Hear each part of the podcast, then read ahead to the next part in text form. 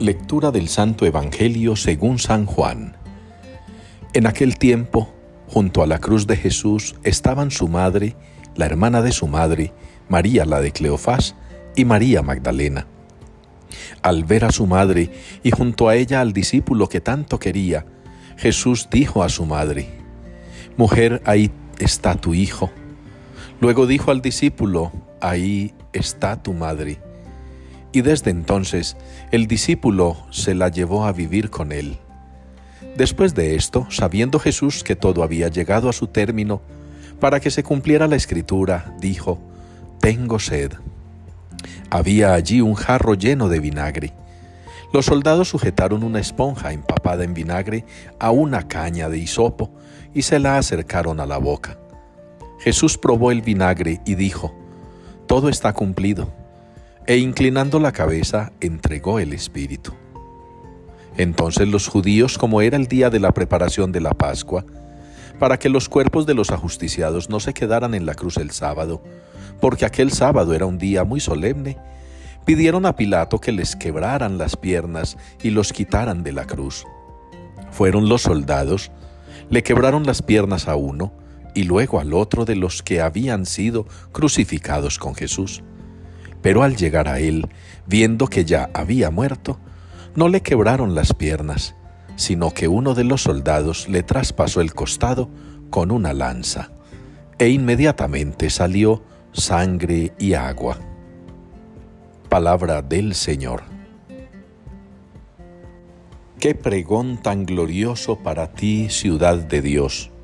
Es la respuesta que nos une al Salmo 86 en la liturgia de este día. Qué pregón tan glorioso para ti, ciudad de Dios. Y estamos celebrando hoy una fiesta instituida por el Santo Padre la fiesta de la Santísima Virgen María, Madre de la Iglesia. Y es que ese es ese pueblo, ese es esa ciudad de Dios, la Iglesia, sus hijos, los creyentes, los discípulos de ayer, de hoy y de siempre, que hemos tenido y tendremos por siempre como Madre y Maestra a la Santísima Virgen María. Ella allí junto a los discípulos, conversando con Dios en esa oración del cenáculo, persevera con ellos en lo que es la iglesia naciente. Esa misma mujer, madre, virgen, que estuvo hasta en el momento más cruel del castigo a su hijo en la cruz.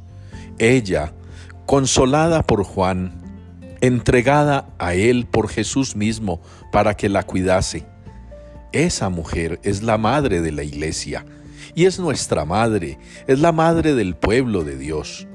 Nosotros hoy la honramos y le pedimos al Señor en nuestra oración que ese pregón tan glorioso para la ciudad de Dios, que ese pregón tan maravilloso, que canta las maravillas del Señor y el regalo maravilloso que nos ha dado en la Santísima Virgen como Madre, sea un pregón que no nos cansemos de proclamar de recitar, de cantar, de contarle a todo el mundo que tenemos un Padre maravilloso que es Dios y una Madre fantástica que es la Santísima Virgen. Que ustedes y yo pues glorifiquemos con nuestra vida al Señor y le demos gracias por ese regalo maravilloso de María, la Santísima Virgen, como Madre de la Iglesia.